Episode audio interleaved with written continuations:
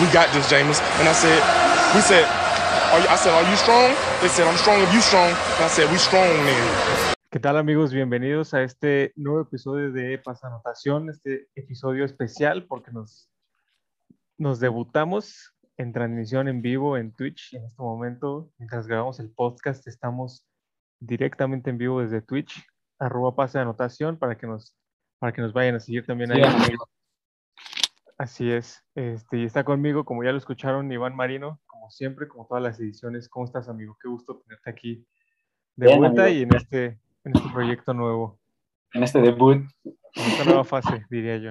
en este, en, esto, en, este, en este debut en Twitch, ahí a ver qué, qué tal nos va. Y pues nada, está muy contento, ya lo comentábamos, ya seis episodios, este, el primero en Twitch, entonces, pues muy emocionado, la neta, y muy cool y muy, muy, muy buenas noticias traemos, ¿no? Ahorita hay que darle que traemos un buen programa. Sí, la verdad es que preparamos un episodio especial con mucha información para este, para este primera, para esta primera etapa de, de nuestro en vivo. Esperamos que, que les guste bastante. De todas, de todas maneras va a estar en Spotify. Todos los episodios van a seguir en, en Spotify y en todas las plataformas de, de streaming. Así que para, para que no se pierdan la- en ningún, ningún capítulo, ya sea live o en la repetición en, en los programas de streaming. Eh, ¿Te parece? Bueno, el, el- el episodio pasado hablamos sobre el cambio de reglas que iba a haber en- para, este, año- para este año en la, en la NFL. Y justamente fuera del aire eh, nos llegó un mensaje de uno de nuestros podcast escuchas, Jesús Casado.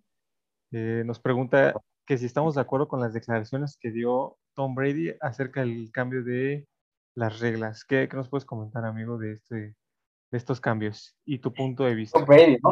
Entrando un poquito en contexto, Tom Brady dio unas declaraciones ahí de que él no estaba tan de acuerdo a las nuevas reglas, ¿no? De, sobre cómo proteger a los jugadores. Igual, si me equivoco, me, me corrigiendo. Sí, pero, claro. este, que él cree que debe ser parte del arsenal de un coreback el no poner a sus jugadores en riesgo, ¿no? El ser un poquito más inteligente y decir, oye, pues si tengo, puso el ejemplo, ¿no? Si tengo un Ray Lewis ahí, pues como para qué voy a mandar jugadas donde sé que está un Ray Lewis. Sí, exacto. Eh, Y un poqui- Ajá, sí, te escucho, te escucho. Bueno, un poquito más en contexto, lo que pasa es que Tom Brady se queja un poquito sobre estas po- marcas riguristas en cuanto a castigos eh, de targeting y receptores indefensos. Entonces ahí es cuando Tom Brady empieza a dar estas declaraciones que justo como, como tú comentas, que también es trabajo de, de un coreback, eh, pues proteger a tu receptor, ¿no? O sea, si sabes que, si sabes que, eh, que va a haber un linebacker, un defensivo en la zona donde él va a estar, pues obviamente Sí, no le claro. tiras a él y tomas otra lectura, ¿no? O sea, porque también él dice que los defensivos pues, tienen que hacer su chamba, tienen que hacer su trabajo y su trabajo es que no les completes, que no corran las, las, las yardas completas. Y este. Y sí, o sea, creo que, creo que estas nuevas reglas favorecen completamente a, a la ofensiva, bueno, desde mi punto de vista, aunque tú, tú podrás coincidir o, o no. Desde mi punto de vista, sí, las, las nuevas reglas de la NFL sí, sí ayudan mucho a la defensa, digo, a la ofensa, porque, pues, digo, tú puedes lanzar un pase a- con triple cobertura y esperar a que le peguen a tu receptor y pum, ahí te marquen un castigo, ¿no? Es, es casi, casi como una, como estos castigos de interferencia de pase que se buscan, de mandarlo claro. a la zona y donde, donde es la interferencia y es el, ahí queda el nuevo balón. Pero creo Sí, que sí, totalmente de acuerdo, creo que pues, dejan muy, van muy a favor de la ofensiva, ¿no? De, dejan mucho a, lo- a- los defensivos en qué puedo hacer. Por ejemplo, exacto. cuando lanzan un, un slant, muchas veces un linebacker, digo, la slant es- una zona muy cortita, es muy rápida, pues un linebacker realmente va viendo el balón, muchas veces ni ve al jugador, ¿no? Y Sí, en, en el que va buscando el balón, en el que el receptor también va, pues ahí se dan muchos golpes que se pueden marcar como targeting, ¿no? Y el cuate ni siquiera estaba, ni siquiera estaba buscando pues, esa, ese golpe, ¿no? Sí, Entonces, sí, creo que un poco, un, un poco de acuerdo ahí con, con Tom Brady, creo que el quarterback tiene que ser un poquito más, este, más inteligente en ese sentido, no poner tantos jugadores. Digo, al final ya sabemos que sí, los tratan de proteger, pero creo que también es, respon- es responsabilidad que se ha ido perdiendo. Y él justamente lo comentó, ¿no? Oye, pues yo, yo vengo de muchas generaciones, ya lo sabemos, no, no nos los tenía que recordar Tom Brady. sí. Eh, pero sí, creo que, creo que creo que tiene un punto, ¿no? Hay que, habría que exigirle un poquito más a los jugadores, o más bien a los quarterbacks ahora de pues, hacer un poquito mejor sus lecturas, no forzar jugadas, ¿no? O en- también a los, a los coaches, porque incluso hay veces que los coaches dicen, no, pues esta es la jugada y lo vas a tirar ahí y punto, ¿no? Sí, no, no, no como tú que cambiabas la jugada. disculpa. No, y es que justamente mencionándole ahorita, muchos de estos, estos sistemas RPO, que son hacer la lectura mientras estás haciendo, estás haciendo el, el, el engaño de carrera, digámoslo, pues muchas de esas van, muchas, muchas de esas trayectorias van a la, zona de backers o un poquito más arriba, entonces pues es un poquito más complicado ahí el, controlar ese tipo de acción. Eso sí, justo aquí en el, en el chat live, eh, Eric Aranda nos dice, ¿hubieran visto el partido de All Miss ayer? Una clase de lecturas con los linebackers. Eh, sí, la verdad es que, bueno, yo personalmente sí lo vi. es un juego que vamos a comentar en, en, un ratito más, pero, pero los linebackers de All Miss bastante bien, no dejaron hacer absolutamente nada a Louisville. Y como dice Eric, muy buenas lecturas de, de sus linebackers. Uh, bueno, ya cambiando un poco de tema, eh, pasamos a las, las preguntas de, de, la afición. Si tienen preguntas, obviamente se pueden contestar en los siguientes episodios. Ya no dejen de, de hacernos preguntas, la verdad es que nos, nos gusta bastante. Sí, la verdad, sí. Pasamos ahora a la sección del college football, donde una, hubo una actuación. Sí. No, no, sé, no sé cómo describirla. Fue fenomenal, eh, nunca antes visto que... De, tiempo, tiempo, sí. tiempo, tiempo, tiempo. Dejando la actuación, el partido, o sea, hubo un partido Presbyterian versus San Andrews que terminaron 84-43. En primera vez sabes que son números de, de Madden, de videojuegos, sí. que, que no pones. Pero imagínate qué tan buen partido diste que anotaste 43 puntos y aún así terminaste perdiendo por 41 puntos. Sí, por casi el doble de lo que anotaste. Exacto, o sea, un partido de 127 puntos, la neta, qué, qué raro ver ese tipo de partidos. Sí. Y pues ya se rompió el récord que tenía este Case Keenum de 7 pases de, de touchdown en, en, colegial. Ahora ya son 10 pases de touchdown en un partido, la neta. 10 pases de anotación en un partido por un solo coreback, ¿eh? Por un solo coreback. Y 538 yardas aventó. No, no, la verdad es que sí son números de, de videojuego cuando juegas contra la máquina en modalidad novato. Literal, o cuando juegas contra David Aranda. Justamente ese tipo de números ponen, amigo. O sea, ¿Quién, ¿Quién, fue, ¿Quién fue el coreback que puso esos números? ¿El de Presbyterian o el de St. Andrews? El de Presbyterian, este Ren Heffley. Ok, ok. Habría, habría que verlo cómo se desarrolla en el resto de la temporada. Digo, es una. Juegan en la conferencia Sun Belt, que es también conocida como Fun Belt, por lo divertidos que pueden hacer estos, estos partidos. ¿no? Pasan cosas muy, muy chuscas. Como, sí, puede, sí, como sí. puede haber un partido de 2-0, como puede haber un partido de 84 a 41. ¿no? De 84 a 43, justamente este partido, ¿no? Pero sí, la verdad es que, digo, llamó la atención justamente por esto, una rompió el récord y dos, pues, un partido de 127 puntos, la verdad es que no, sí. no puede pasar desapercibido. Bueno. Difícil, yo, yo la, la, verdad es que veo difícil, veía difícil que alguien, que alguien rompiera el récord de Case Keenum, este, de siete pases de anotación, y ahorita 10 ya hace más imposible, o sea, romper, tirar 11 pases de anotación en un juego, para mí ya va a ser imposible, la verdad. Sí, no sé. Sí, Así sí, juega Alabama contra, ¿qué te gusta? San Andrews. Sí, San Andrews, no, no, no van a tirar 11 pases de anotación. Sí, pero sí fue como que de lo más, de lo más destacado de la Sunbelt esta, sí. esta, semana. Y bueno, en general de colegial, digo, aparte de los buenos partidos, siempre tener una estadística así y un partido así, dices, wow. La, la semana 1. Sí, y semana 1, ¿no? Habla bien de la temporada, al parecer. Sí, vamos a tener una muy buena temporada. Y tan buena temporada que Alabama va, va a estar en la final colegial, estoy seguro, amigo. ¿Tú cómo lo ves? ¿Tú cómo lo ves? ¿Qué, qué nos puedes decir de Alabama? Alabama, Alabama perdió al Heisman, perdió a un receptor que era material de Heisman, perdió a su coreback que fue contendiente de Heisman, perdió a su corredor que fue primera ronda seleccionado, linieros, y aún así vienen y le ganan al 14, al número 14 de la nación, 44-13. O sea, ¿quién, era, ¿Quién era Bryce Young antes del otro, de la otra noche? O sea, ¿Lo habías escuchado nada? Ya no. No, eso, no, la verdad, o sea, había escuchado que lo habían reclutado, recluta cinco estrellas, pero hasta ahí. No había escuchado nada. No, había, no, no era, por ejemplo, un Trevor Lawrence, un Justin Fields no, que claro. saliendo, saliendo de la preparatoria ya tenían ese, ese hype. Sí, no, la verdad es que el cuate se vio dominante, 300 yardas, cuatro pases de touchdown. O sea, que para mí Alabama es el equipo a vencer este año. Esos cuatro pases de anotación rompe récord de quarterback novato Sí. Eh, de Alabama, ¿no? Sí, sí, sí. No, nadie nunca lo había hecho en, un partido, en, su primer partido y él lo hizo.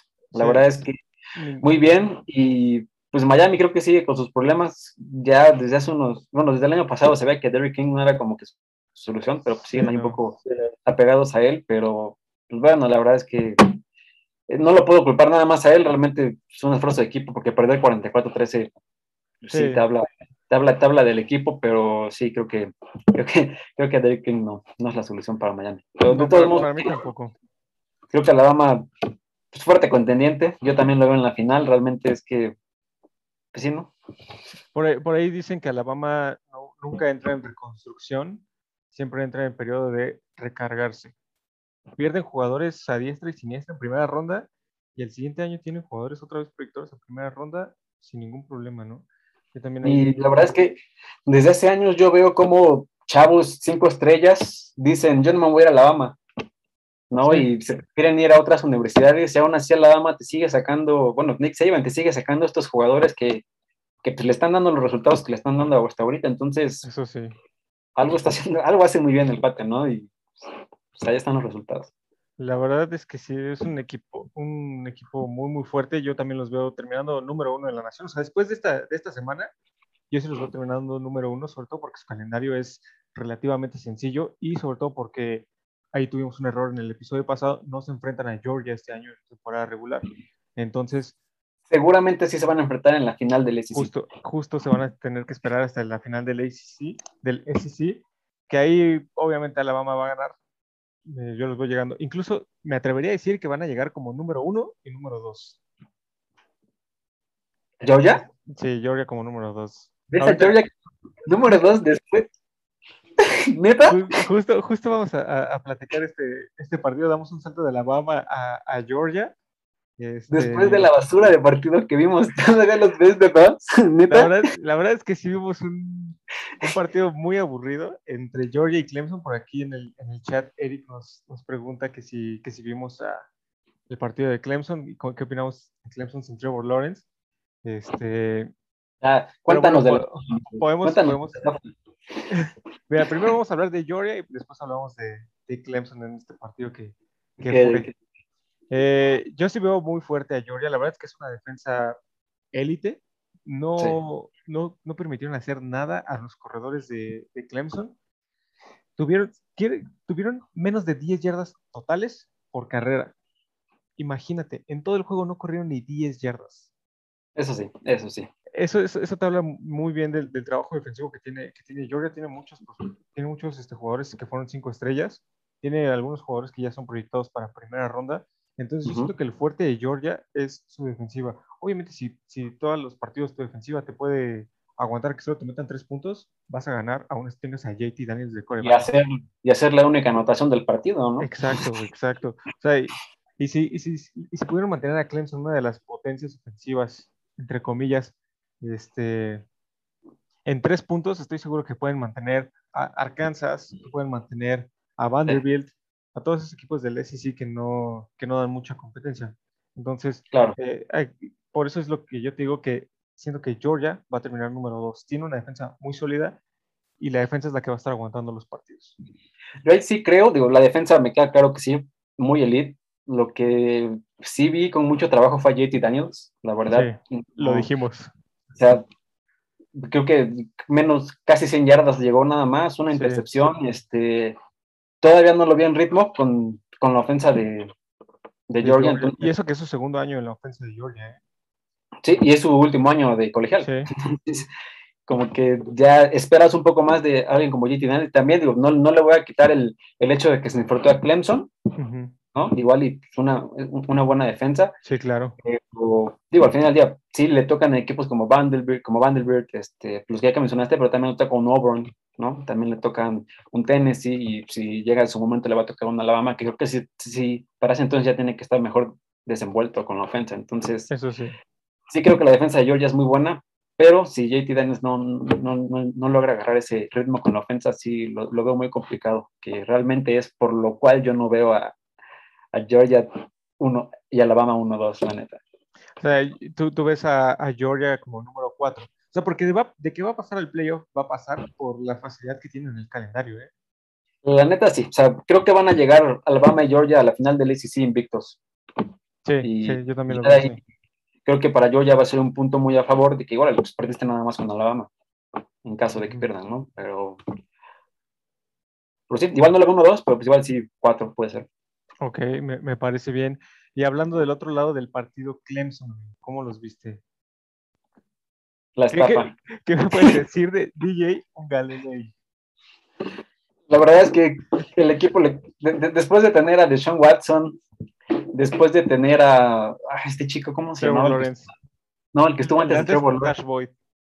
Ándale, el que también los llevó a playoffs, a, la semifinal, digo que ya después lo, sacaron por Trevor Lawrence, pero ahí tienes tres corebacks que llevaron al equipo a playoffs y que los llevaron invictos en algún momento de su temporada. Entonces, pues vienes con toda esa presión y todo el mundo esperando grande, teniendo muchas expectativas de ti y vienes con un partido de menos de 200 yardas y un pase de intercepción y una nota. Uno pick six. Oh sí, sí, dos intercepciones. Este, y pues la verdad es que creo que creo que por lo menos partido uno contra un equipo top 5 no cumplió. Sí, no, no, como, no, no cumplió como se esperaba. Y la verdad es que, fíjate que es algo que, que se pudo haber, nos pudimos haber dado cuenta todos los aficionados desde el año pasado. El año pasado Trevor Lawrence no juega por COVID, por COVID. contra Notre Dame y es cuando entra DJ Ungalelei dio un partido muy, muy promedio en ese entonces contra un equipo de Notre Dame, que si bien al final del año se terminó clasificando al playoff, no era un equipo fuerte, o sea, no era, una competencia y apenas les ganó 27-24, si no mal recuerdo. Entonces por ahí nos, nos, nos debimos haber dado cuenta que había alarmas, ¿no? Porque el año pasado Clemson todavía tenía sus estelares, como era este Travis Etienne, el corredor.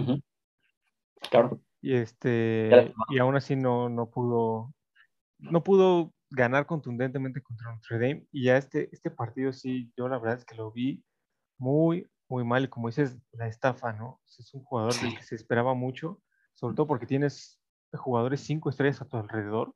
Claro. No puedes, o sea, no, no pudo. Y esto, y pues tienes la confianza de, pues es Bravo Sweeney, ¿no? Dices, oye, Exacto.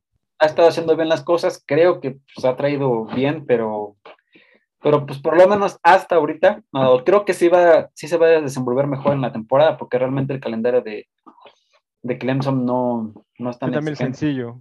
El ACC realmente no, no es tan complicado a comparación de un SEC, por ejemplo. Sí.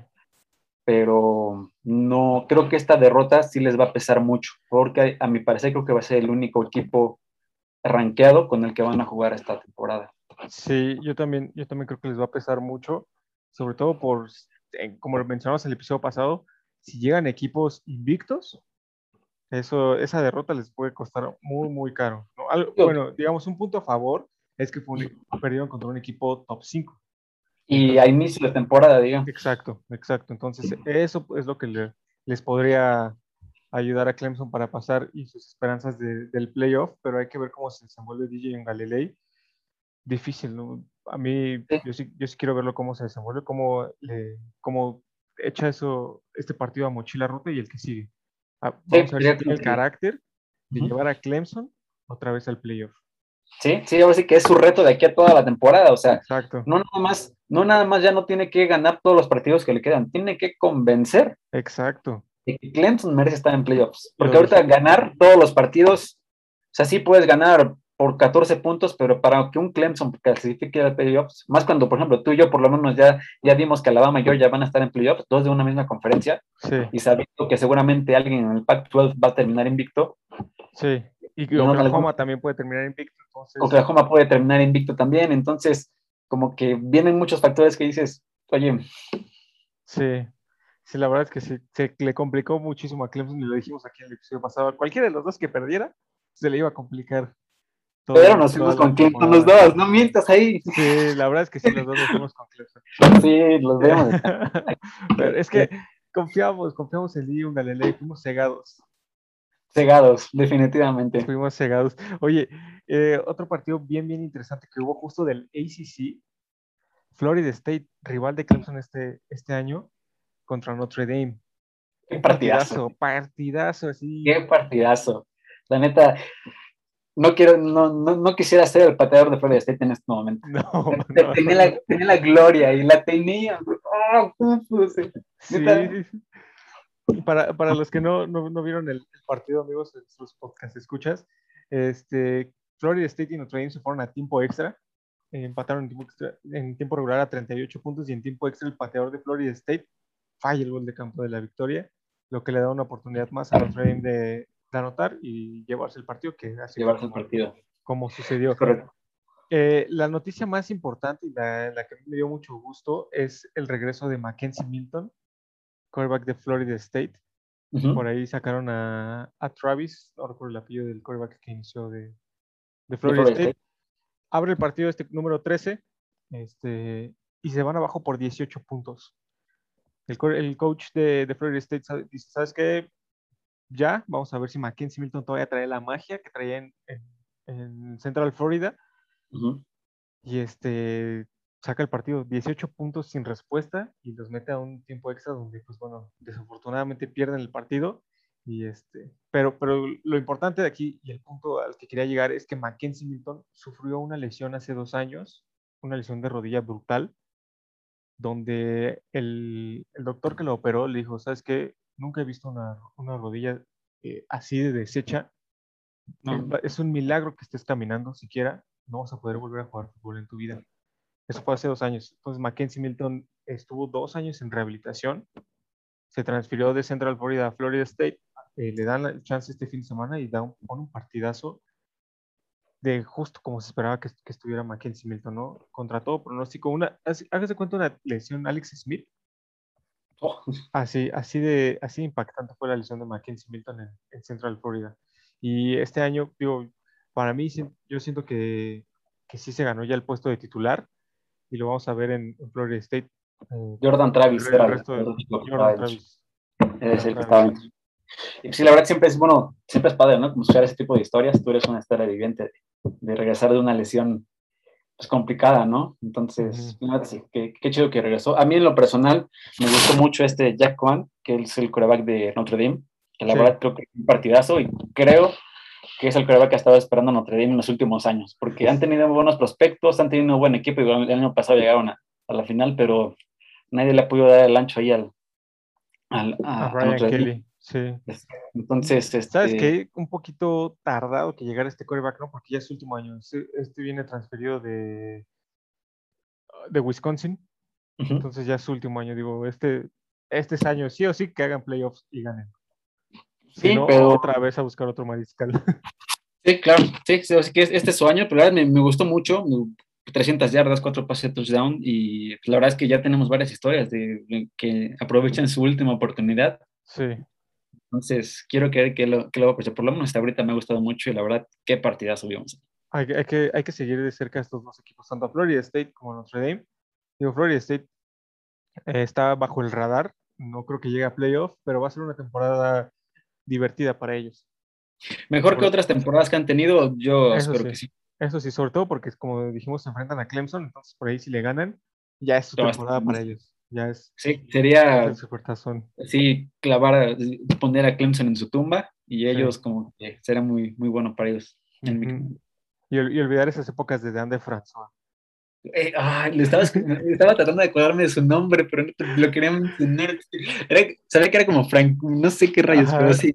Sí, sí, sí, la promesa de toda la vida. y que nunca fue para Florida. Yo esperaba que se deshicieran de él, realmente. Yo dije, ¿por qué Florida State? ¿Por qué lo hacen? es como un Mitch Trubisky de Florida State, manito. Sí, sí, siempre fue la promesa, pero pues, bueno, nunca pudo concretar algo. Y un coreback que a mí me llamó mucho la atención este, este fin de semana y que a muchos, muchos les, les llamó la atención fue Matt Corral de Ole Miss, el partido que tuvimos el día lunes este, un, serio candidato a Heisman. O sea, creo que ya con, con la actuación que, que, acabo de tener, ya es candidato serio a, a, ganar el trofeo Heisman. Ah, ¿tú lo ves ahí directo en el Heisman?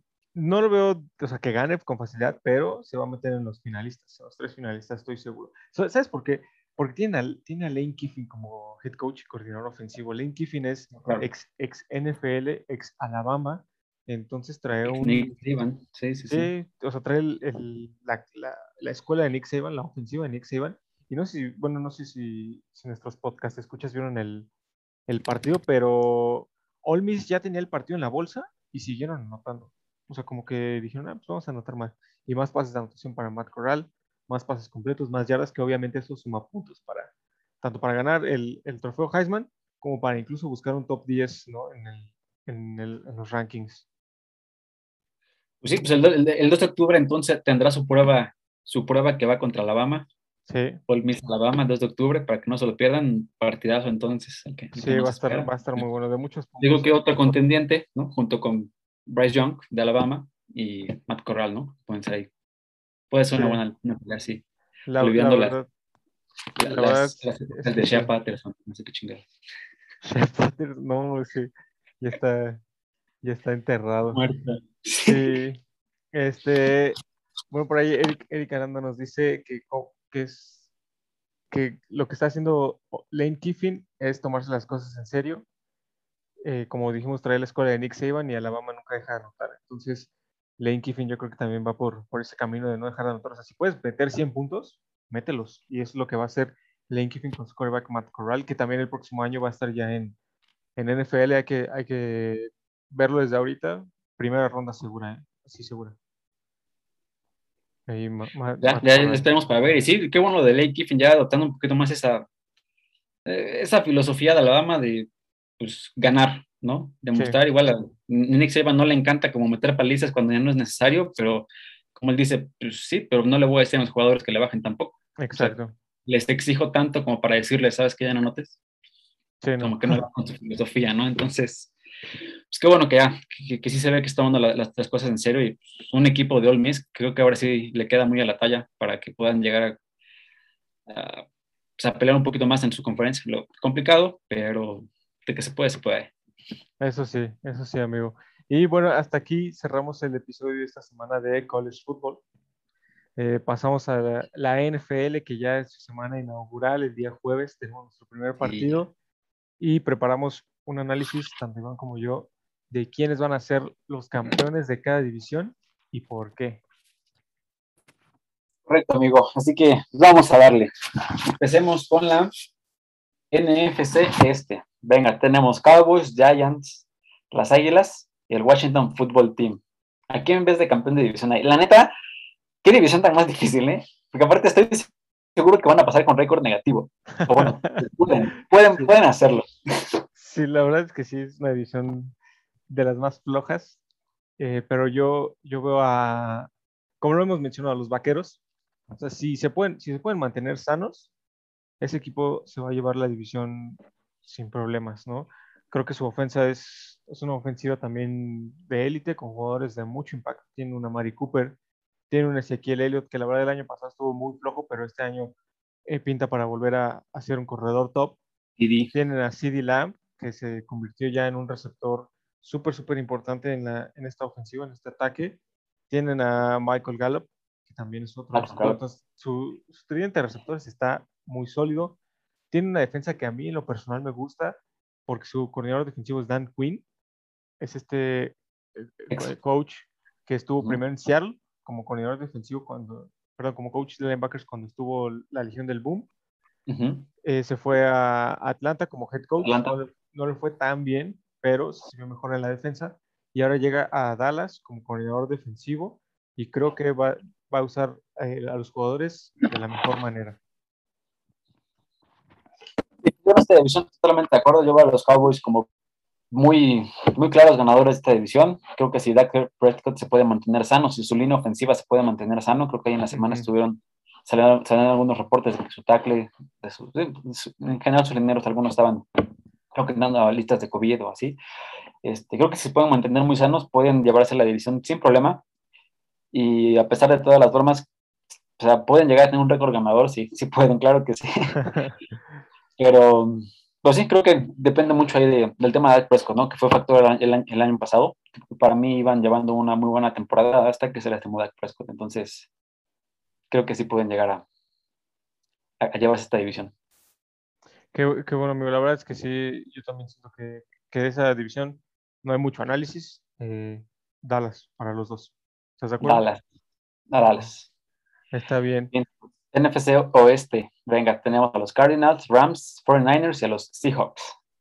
Yo en esta división me voy con los 49 de San Francisco. Eh, la verdad es que es un equipo bastante completo, que hicieron las cosas muy bien en la pretemporada. Eh, un poco diferentes. Eh, ahí su, head coach Kyle Shanahan metió, combinaba a sus dos quarterbacks, a Trey Lance y a Jimmy Garoppolo en diferentes situaciones. algo que a mí personalmente nunca me había tocado ver, pero que bueno, ahí en los comentarios, los comentaristas decían que era de los de los, eh, por ahí de los 70 un coach de los vaqueros, me parece, intercambiaba sus, sus corebacks y hacía algo similar a lo que estaba haciendo Kyle Shanahan. Y la verdad es que tienen un equipo completo, como, lo mencioné.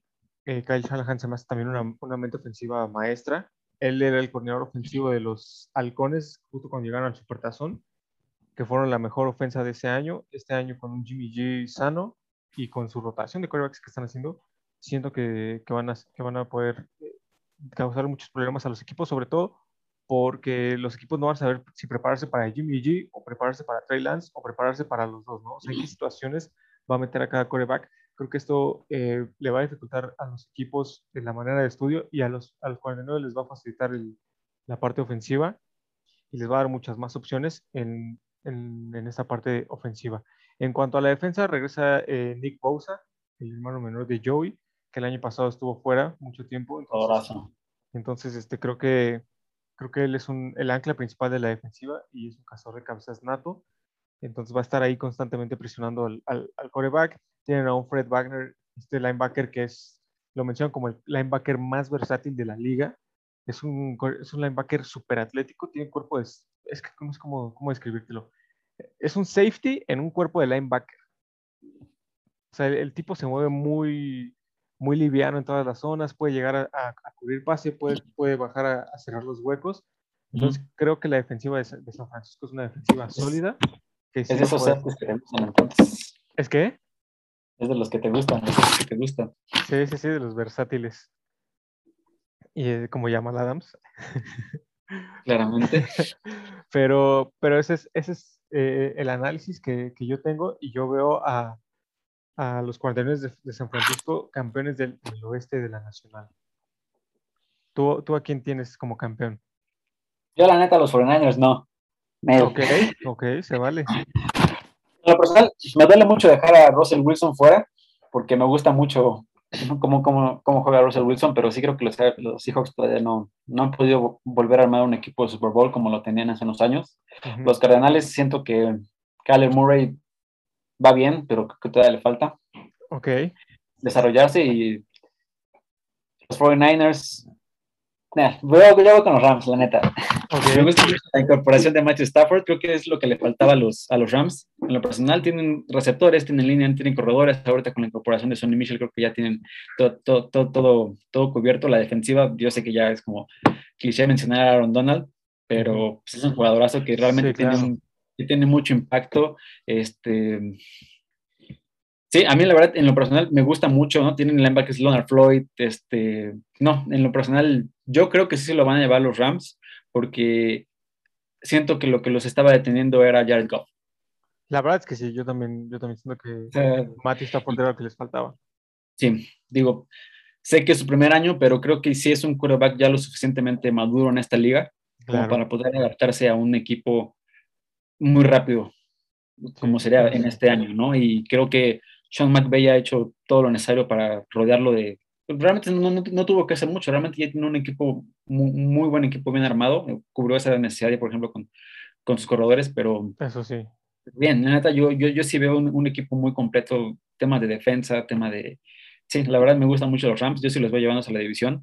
No descarto tampoco los, a los 49ers, pero siento que todavía no hay certidumbre en cuanto a su situación de coreback, que tú lo ves como un arma de doble filo, yo la neta yo lo veo como un, pues el equipo que todavía no sabe bien por dónde ir. Ok, ok. Entonces, este, veo más a los Rams y realmente confío mucho en Matthew Stafford. La verdad es que el cuate, siento coraje porque se llevó su, Detroit se llevó su carrera. Desperdiciada completamente. Los pases que, que, ponía, las, todo, o sea, todo lo que sea, cuate, es, un, es, un, coreback muy bueno, la neta, y creo que, creo que por fin llega un equipo que sí le puede hacer un poco más de justicia. Entonces, yo sí veo a los Rams llevando esta, esta división. La verdad es que me gusta mucho tu, tu análisis, amigo. Eh, es, este, es un punto de vista muy, muy interesante. El tema de Matthew Stafford, yo también creo que es una pieza muy, muy clave en el, en el, sistema ofensivo de Sean McVay y sí era lo que definitivamente les hacía falta. Habrá que ver qué tan buena es la química, ¿no? Pero me, me encanta tu punto de vista. Creo, creo, que aquí ya tenemos nuestra, nuestra primer disyuntiva en cuanto a campeones. Vamos a anotarlo y a ver al final de la temporada quién, sí, quién tenía razón. Y ya digo, ya como último, último punto, creo que para Sean McVay va a ser, ha, de ser muy bueno ya el, el, el tener, tener, una relación con un coreback que no tienes que estar desarrollando. Creo que es, una, es muy distinto ya llegar con un coreback que ya, ya, ya sabe qué es lo que quiere, ya sabe, ya conoce sistemas, ya tiene experiencia, etcétera, a estar desarrollando a alguien, creo que creo que esto puede ser un factor también ahí. Eso sí. Pero bueno, ya, eso sí. queda pendiente. Eso sí. Y ahora pasamos a la NFC Norte, donde está Chicago, Green Bay, Detroit y Minnesota. Yo en lo personal veo a los Packers.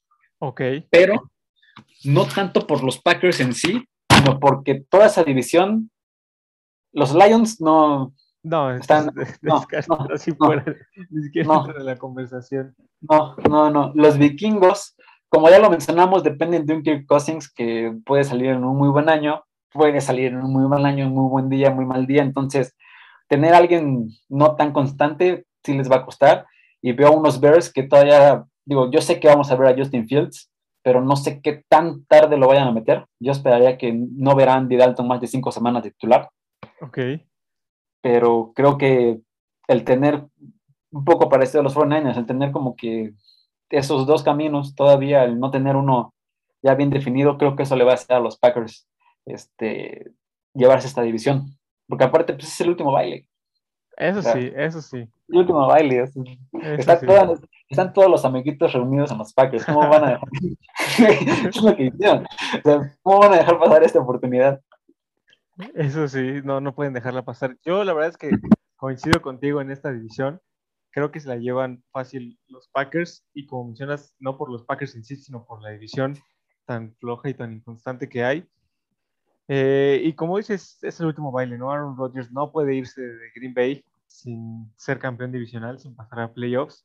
Entonces, este, digo, la verdad es que traen buen equipo, sí traen equipo para competirle a otros equipos de la NFC, pero sí en su, en su división. Y se ha visto en los últimos años, ¿no? Como ese, ese dominio muy marcado con los, con estos, con estos este, empacadores de, de Green Bay. Y de ahí creo, creo que no, no, hay, no hay tema, los dos coincidimos. Este, no, no, hubo mucho que, que, analizar y ahora pasamos al sur de la Nacional, donde sí hay muchas dudas. Demasiadas dudas. No sé qué hacer, no, no, sé qué pasa ahí. no sé qué esperar de esa división. Digo, para amigos, en la sur de la, de la, Nacional tenemos a los Falcons, Panthers, a los Santos y a los Bucaneros. Ajá. Como que la lógica nos, dice, nos dice que los Bucaneros, ¿no? Por más que digamos que Tom Brady ya está en las últimas, no. El cuate todavía tiene para mucho, entonces, bueno, para unos años por lo menos. Porque realmente los Falcons no tengo idea cómo va a salir Matt Ryan. En los últimos años no, ha sido, no han sido sus mejores años, pero pues nos ha demostrado que cuando sale bien, pues es un año de MVP. Entonces, no tengo idea. Las Panteras es, sería como que mi punto más certero de por qué tienen a Sam Darnold. A Sam Darnold. O sea, ¿qué le vieron? no, no tengo idea. ¿No? Digo, regresa Christian McCaffrey, pero ¿qué hace Sam Darnold ahí? Sí, en los controles. Ahí. Y los Santos, no sé qué tan lejos los pueda llevar James. Ok, ok. Entonces digo, para mí esta división es de los Bucaneros, pero siento que hay mucha incertidumbre más en los Falcons y en los Santos. O sea, no, no, no, no puedo ver más a futuro de ellos porque sé que tienen muy buenos jugadores, en el personal me gustan mucho los Santos y prácticamente es el equipo que dejó Drew Brees. Sí, claro. Pero, pues no sé qué, qué, futuro les pueda dar este James Winston. Entonces, sí. entonces pues ya veremos qué. Pero para mí esta división es de con Tampa. Sí. La, verdad es que también coincido contigo en esta, en esta división, creo que se la lleva Tampa, pero eh, siento que va a ser la división más divertida de ver, porque como mencionas, los, otros equipos son buenos y le pueden dar batalla a Tom Brady, le pueden dar batalla, le dieron batalla a Drew Brees muchos años, le dan batalla a Matt Ryan, o sea, esa división como que siempre está, un día, un día Matt Ryan le gana a Tom Brady, al otro día... Eh, sí. Los otro que le gana a Tom Brady, el otro día Tom Brady le gana a este. O sea, como que todos se ganan entre todos. Sí. Eh, pero creo que Tampa va a repetir como campeón divisional. Regresan sus 22 titulares. Con eso ya tienes una idea de cómo está el equipo. O sea, no, hay, no hubo cambios en el staff de cocheo, no hubo cambios en, prácticamente en nada del equipo base que fue campeón. Entonces, para mí, los, los Bucks se la llevan sin problema, ¿no? Sobre todo por esta defensiva tan, tan fuerte. ¿Cómo viste ese movimiento de.? Ah, bueno, de, no, no, continúa, ¿qué movimiento? ¿Y cómo viste ese movimiento de Mike Evans? ¿Cuál? Bajándose el salario para que firmaran a todos los jugadores, aparte se volvió a reestructurar su contrato para que firmaran al Practice Squad. La neta. no, mis respetos. Eso es, eso es filosofía de campeón. Y eso, que la verdad es que lo trajo Tom Brady. O sea, porque Tom Brady jamás ha figurado en los mejores quarterbacks pagados. Entonces, el, el tipo dice, si si puedo ganar campeonatos, o sea, ¿para qué quiero ser de los mejores pagados? Bueno, el, el tipo gana también muchísimo por patrocinios y todo lo demás, ¿no? Pero él entiende que un equipo no solo es un jugador y no va a gastar todo el dinero en un solo jugador. Necesita incorporar a todos y entonces, muy, muy bueno lo que hace Mike Evans. Sí, claro. Para, para tener a muchos más, este... para retener a los jugadores, sí, completo. Entonces, yo creo que sin problemas se lo lleva Tampa, digo, por su, por su defensiva. La defensiva que tiene Tampa es de otro nivel y se los va a volver a llevar lejos. Entonces, eh, coincidimos en, en, otra vez en, en este pronóstico y pasamos al, a la AFC. La AFC. ¿Con, ¿Con, qué división quieres abrir? Vamos con el este, empecemos. Que esa, Creo que tiene nuevo, bueno, por lo menos este año, creo que para mí tiene, bueno, va a repetir campeón, pero de, de muchos años que lo dominaron los Patriotas esta división.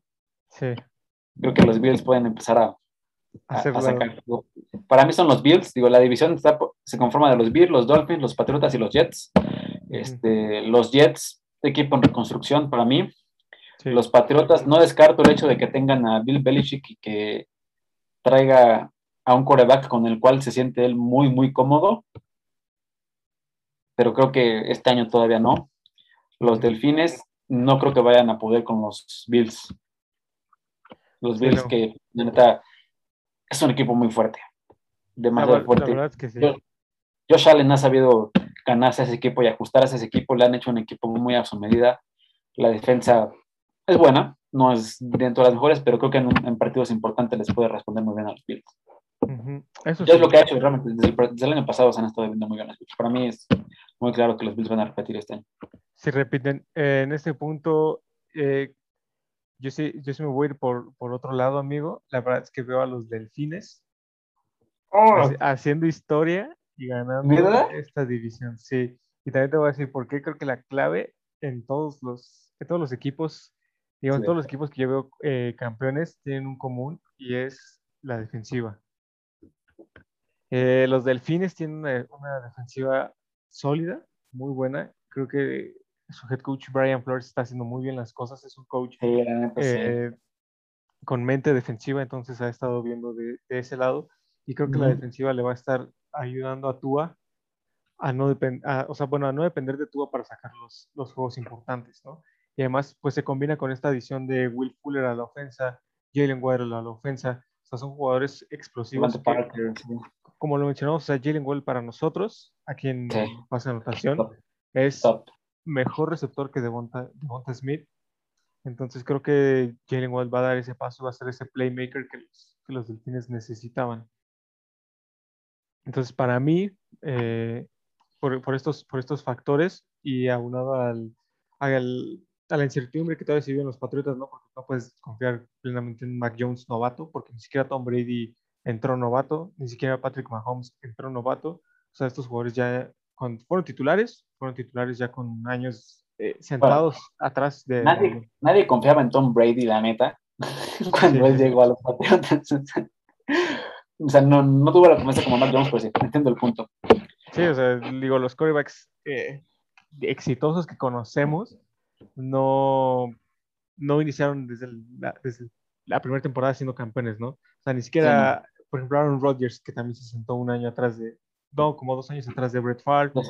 Y así te, te podría decir innumerables, innumerables historias de, de quarterbacks, ¿no?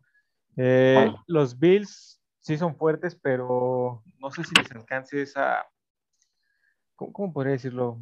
La temporada pasada que tuvieron, o sea, siento que ya los coaches eh, de, de, la división van a poder descifrarlos, ya van a poder, ya van a saber cómo descifrar a, a la, el ataque de los Bills.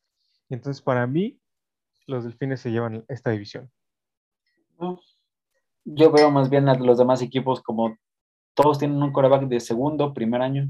Uh -huh. Los Bills son los únicos que traen Eso sí. un, un poquito más formado para su, su QB. Ya, pero bueno, así que es, es parte de este análisis. Eso sí, eso sí, amigo. Pasamos al, al Wild West, el salvaje oh, oeste de la americana. Esta que nos, que nos gusta mucho a, a nosotros y a, a, la mayoría de los espectadores que nos están viendo, ¿no? Por aquí tenemos de los Broncos, de los Cargadores.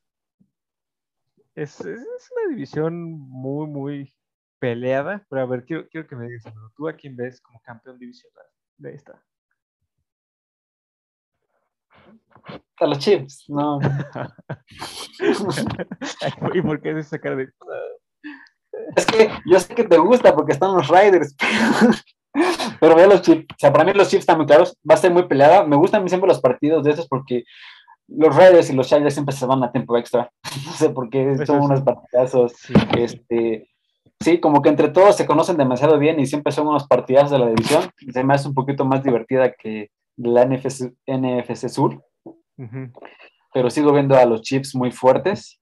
Aunque veo si los Chargers pueden corregir los errores que, que, que mencionamos la, la, vez pasada, este, creo que sí pueden estar dándole la pela a los chips, la neta.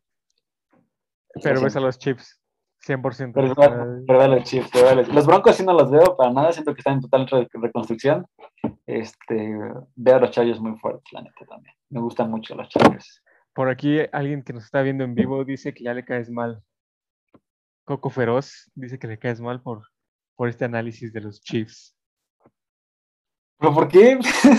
¿Qué, qué, qué, qué, qué, es que ¿Qué, yo... no te puede, ¿Qué, no te puede, gustar de los Chiefs, la neta? Yo, yo creo que él estaba esperando a que dijeras que los Broncos. No. No, no, no, no, realmente los Broncos creo que todavía no, apenas este año están decidiendo eh, a su quarterback, un quarterback nuevo que, que traen a este Teddy, ¿no? Ya venían con un par de años con este Drew Lock, ¿no? Al parecer todo pintaba para que, para que el equipo se fuera con Drew Lock, que pues vienen, lo cambian. Entonces creo que el equipo pues, está no en una etapa de reconstrucción completa, pero todavía tiene que ajustarse bien a, a Teddy. Entonces, este, no, la neta no, no los veo, neta, perdón. No los ves. No. Pues mira, yo, yo aquí en, este en, en este análisis. Me interesa eh, tu opinión. Mira, voy, voy, a decir, voy a decir algo, digo, porque es nuestro podcast y es la, la, opinión y porque hicimos nuestros análisis. O sea, la verdad es que lo, lo, que estamos diciendo es fundamentado, ¿no? No es, no es de opiniones ni nada. Este, yo voy a decir a los Raiders. Realmente los veo rompiendo esa sequía de no ser campeones divisionales no sé cuánto tiempo y te voy a decir por qué, amigo. Tienen a un Derek Carr y a un John Gruden ya en su cuarto año juntos se conocen a la perfección, conocen muy bien el sistema y se vio ese, ese gran paso el año pasado. O sea, la verdad es que Derek Carr tuvo muy pocos errores de entregas de balón. Tuvo muy pocas interrupciones y muy pocos fumbles. Eh, eh, mejoraron su cuerpo de receptores. Bueno, quiero creer que, que mejoraron el, el, cuerpo de receptores. Un Henry Rocks que sí o sí fue primera ronda. Sí. Ser una primera ronda siempre es pues algo, algo bueno. Entonces va a tomar el spot de, de receptor número uno y con eso, este, digo, la velocidad que tiene es impresionante. Se, se le compara ahí a, a Tyreek Hill. Y este, entonces yo creo que él, él, va a tomar el spot de receptor número uno. Tienen a un Darren Waller, que ya vimos lo que pudo hacer el año pasado, más de 100 recepciones, ningún, ninguna a la cerrada de los Raiders lo había hecho, ni Dave Casper, sí, la, la leyenda de, de, los Raiders. Es, y es un jugador que, que, va a romper los esquemas defensivos, ¿no? Porque los, los demás equipos no saben si ponerlo en linebacker, si ponerlo en corner, si ponerlo en safety. Es un, es un jugador todoterreno, ¿no? Tienen a Josh Jacobs, que es el caballito de batalla, esta posición de corredor, y este mote que ya se ha ido perdiendo, o sea, los caballitos de batalla ya, se, ya se han ido perdiendo. Y es lo que, lo que van a hacer, ¿no? Lo van a, lo van a meter a correr, a correr, a ganar yardas, a que les duela a los defensivos y lo van a combinar con Kenyan Drake. O sea, Kenyan Drake lo trajeron para que reciba pases, para que sea el backfield, eh, digamos, más hábil. Y ya con eso, con eso la ofensa está completa. Y ahora, eh, lograron cubrir muchísimos huecos a la defensiva. Trajeron a Gus Bradley, coordinador defensivo de los, de los cargadores, aunque te rías. Dale, dale, dale, dale. trajeron, trajeron a, Gus Bradley, este coordinador defensivo, que fue el fundador de la Legión del Boom. Él fue el que formó la Legión del Boom y que, bueno, eh, hace, muy bien las cosas. Hizo bien las cosas con los cargadores, eh, mejoró la defensa de los cargadores del top 20, los metió al top, al top 15 entonces, eh, sabe, sabe hacer bien las cosas, tienen buen material defensivo. Por ahí tienen a Gerald McCoy, que tú lo conoces muy bien de muchos años en, en la sur de la, de la americana. Sí, Es, sí, ya está un poco viejo, pero es un tackle que te puede, que te puede eh, irrumpir la, la, bolsa de protección, ¿no? Tienen a Trevon Morig, este safety profundo. Contrataron a Yannick Ngaku, o sea, llenaron huecos defensivos específicos. Contrataron a KJ Wright justo en la semana. Hoy, hoy, hoy, entrenó por primera vez con los Raiders, este ex linebacker de Seattle, y en a Casey Hayward, corner de, de, los Chargers. Entonces, creo que llenaron los puntos que flaqueaban el año pasado en la defensiva, que fue su problema, ¿no? Porque por ahí lo vimos, metían 50 puntos por partido, pero no les alcanzaba porque les metían 51. Entonces, creo que mejorando estos puntos defensivamente, van a estar ahí los, los Raiders. Es claro que los amores de David son los Raiders. ya lo veremos. Estuvimos a nada de ganarle dos partidos a Kansas. Fuimos el único equipo que le ganó a Kansas. Entonces, ahí, va, ahí van. Ya veremos, ¿no? Aparte tienen a Nathan, a Nathan Peterman, entonces. Es, es un buen backup. Ahí. Es un buen backup. Confío en él también. Todo lo que sea mejor que Jamarcus Russell. Eso sí. Eh, cualquiera es mejor que Jamarcus Russell. Lo sabes. Está bien. Pues ahí la yo. Estafa. La estafa la estafa totalmente. Luego les cuentas la historia de los videos de, de Jamarcus Russell. Triste, triste de Jamarcus. Este, pero bueno, entonces yo voy con los chips. La verdad es que pues yo no le metí tanto análisis. La verdad es que veo el roster, veo el equipo, veo el quarterback. Me, me gusta mucho.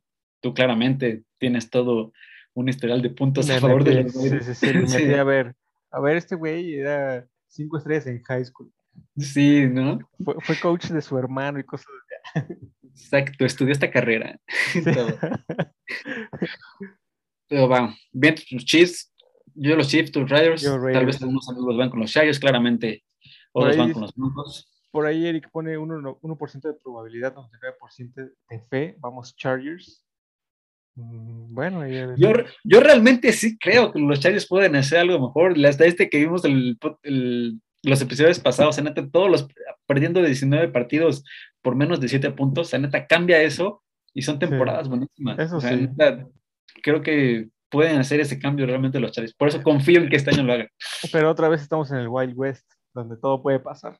Es correcto. Donde los Broncos le pueden ganar dos veces a los Chargers. Donde los Chargers le pueden ganar dos veces a los Chiefs. O sea, realmente no. Sí. Esa división es, eh, es la más peleada para mí. Sí, Pero bueno, sí. de, ahí, de, ahí, pasamos a la AFC Norte. Aquí ves tú, la verdad es que es una división muy, muy buena también, muy cerrada. Sí, muy, muy cerrada. Tenemos a los Steelers, a los Browns, Bengals y a los Ravens.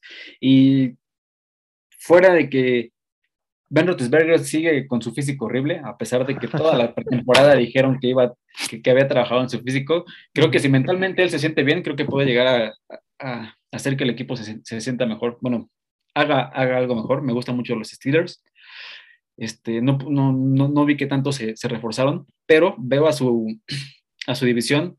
Los Ravens, la verdad, no sé qué tanto traigan esa temporada. Sobre no todo sé porque si perdieron a dos corredores. a Mark Ingram, este, pero no sé si les alcance realmente. Pero para mí esta, división es muy de los Steelers, la neta. Los, Browns y, los Browns y los Bengals, Joe Burrow, sé que es el Mesías, pero, pero, todavía. No este año. pero no este año, exacto. Y este, los Browns van a dar pelea, pero no. Tampoco les va a alcanzar. Entonces ves a los Steelers. Para mí sí. Sí, Ben Roethlisberger sale en un buen Ok, ok, que debería, ¿no? Ya son sus últimas temporadas.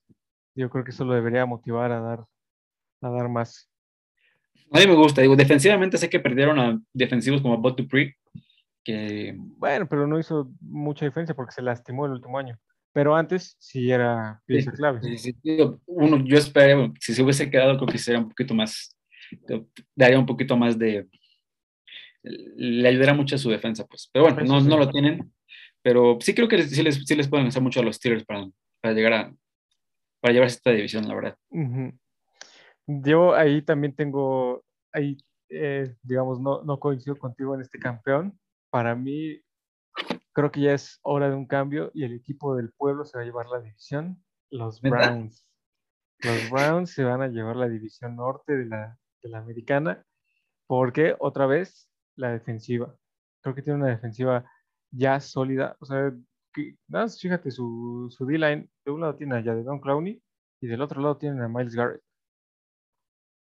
pero ya Don Clowney en los últimos dos años ha hecho como tres sacks. Pero aún así, o sea, los, los corredores defensivos, los corredores defensivos no, no, no, espérate. A ver, un sack, un sack. Van a ver ahí a Jadeveon Clowney y justo cuando ven a Jadeveon Clowney se les viene a la mente el recuerdo de cuando le el casco al de Michigan. O sea, lo vas a ver y dices, no voy a correr por ahí y no voy a correr por el otro lado porque... Ya te veo un video del recuerdo, maldita sea. pero, pero, digo, es, es, un, es, una edición importante, es una pieza que, que también para mí les hace falta alguien del lado contrario a Miles Garrett, porque los equipos le metían doble, dos a uno a Miles Garrett y ya, nadie más hacía, hacía nada más. Entonces ahora con Jadeveon Clowney, pues ya, digamos, se van a por lo menos sí le van a meter un corredor, ¿sabes? O sea, de que el dinero y un corredor. Entonces ya con eso ya no. Si Miles Garrett no puede solo, no es el lead, punto. Ahí tienes a Aaron Donald.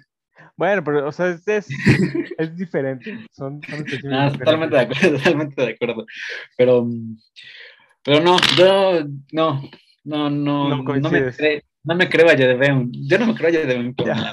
No, perdón. ¿No te, lo, ¿No te lo creías desde que fue pick 1? No, sí, todos, en los tejanos todos confiamos. Bueno, la neta, ese frente de JJ Watt contra. Y, ya debemos. ahí está, ahí está. Ay, sí, pero. ahorita Miles Garrett y ya debemos. No, no es lo mismo. Es lo mismo, es lo mismo. No, JJ Watt era un MVP.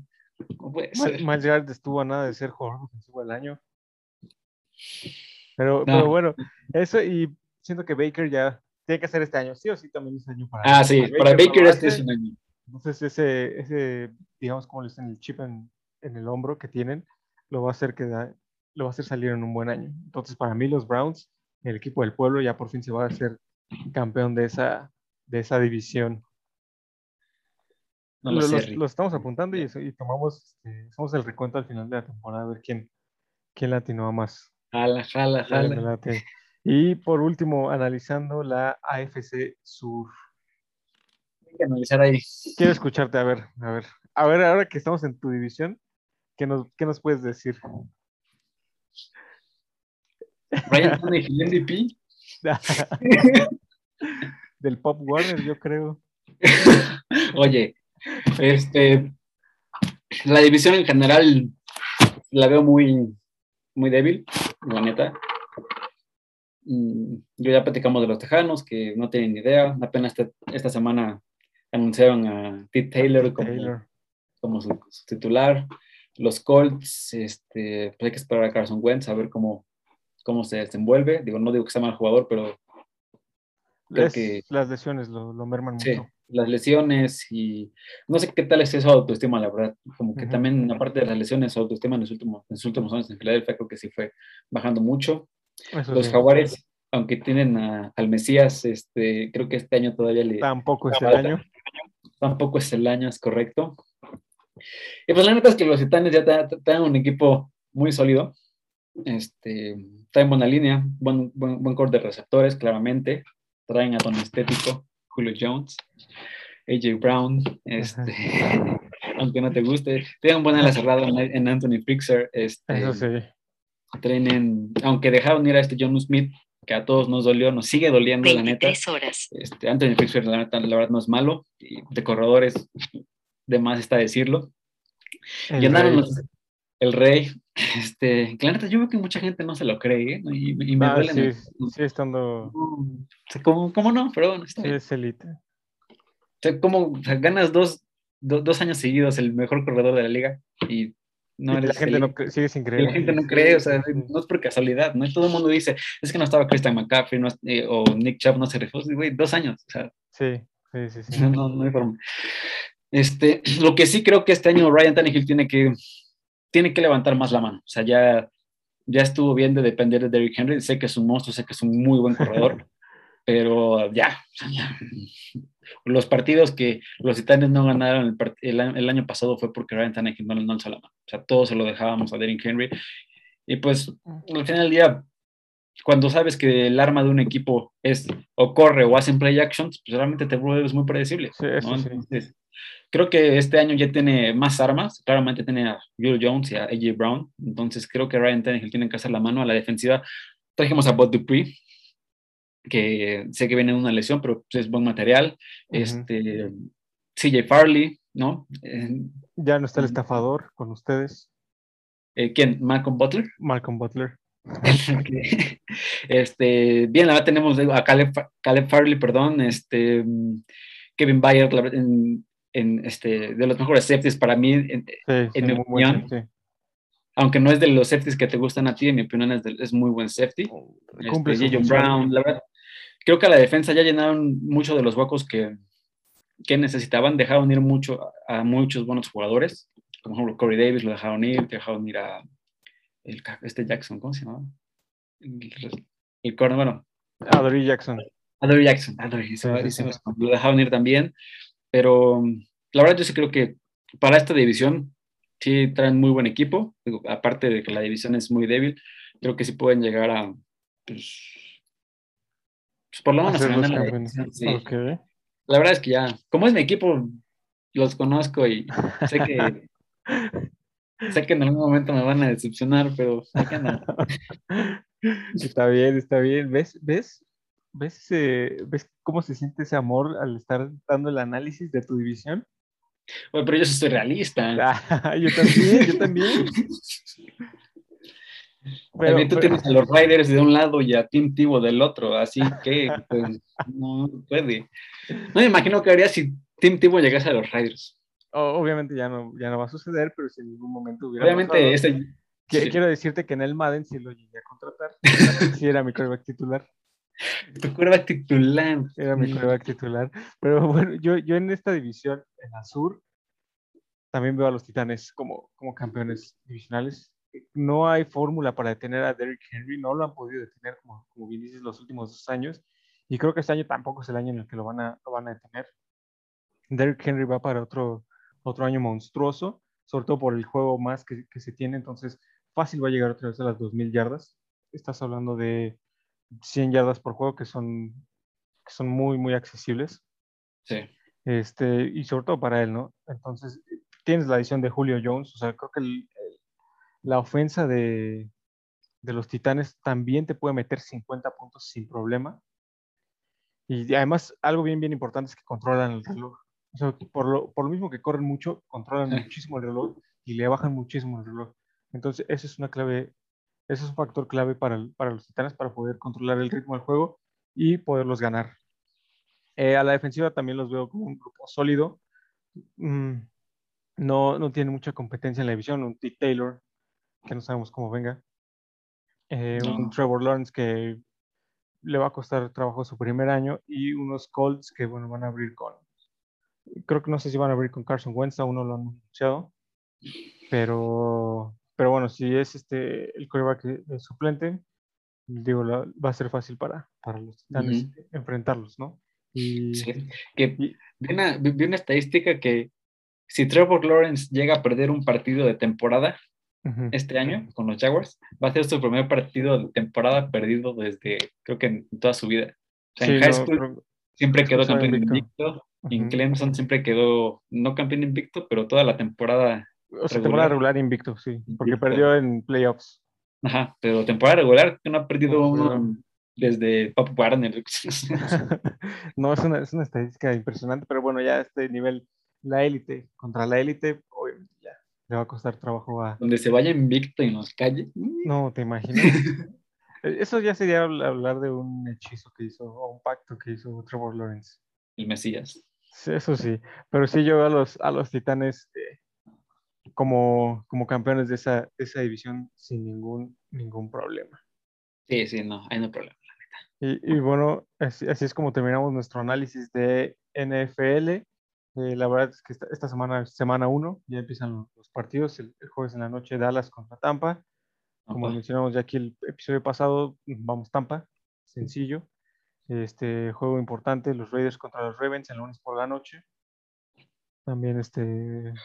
Aunque sabes qué, ya empieza también la época en la que siempre decimos, ya es el último año de Tom Brady. Eso sí. ¿Y será el último año? Yo la verdad no lo creo. No, no, no, pero siempre lo decimos porque normalmente pierde un partido, dos partidos y juega muy mal y, ya después se repone. Ok, mira, justo aquí nos está diciendo Coco Feroz, campeones de conferencias y campeones de Super Bowl. No lo teníamos eh, pronosticado para este, para, este para este episodio, pero digo, lo podemos sacar. Ya lo habíamos, ya lo habíamos analizado. ¿Cómo ves, amigo? Damos nuestros pronósticos para campeones de conferencias y de Super Bowl.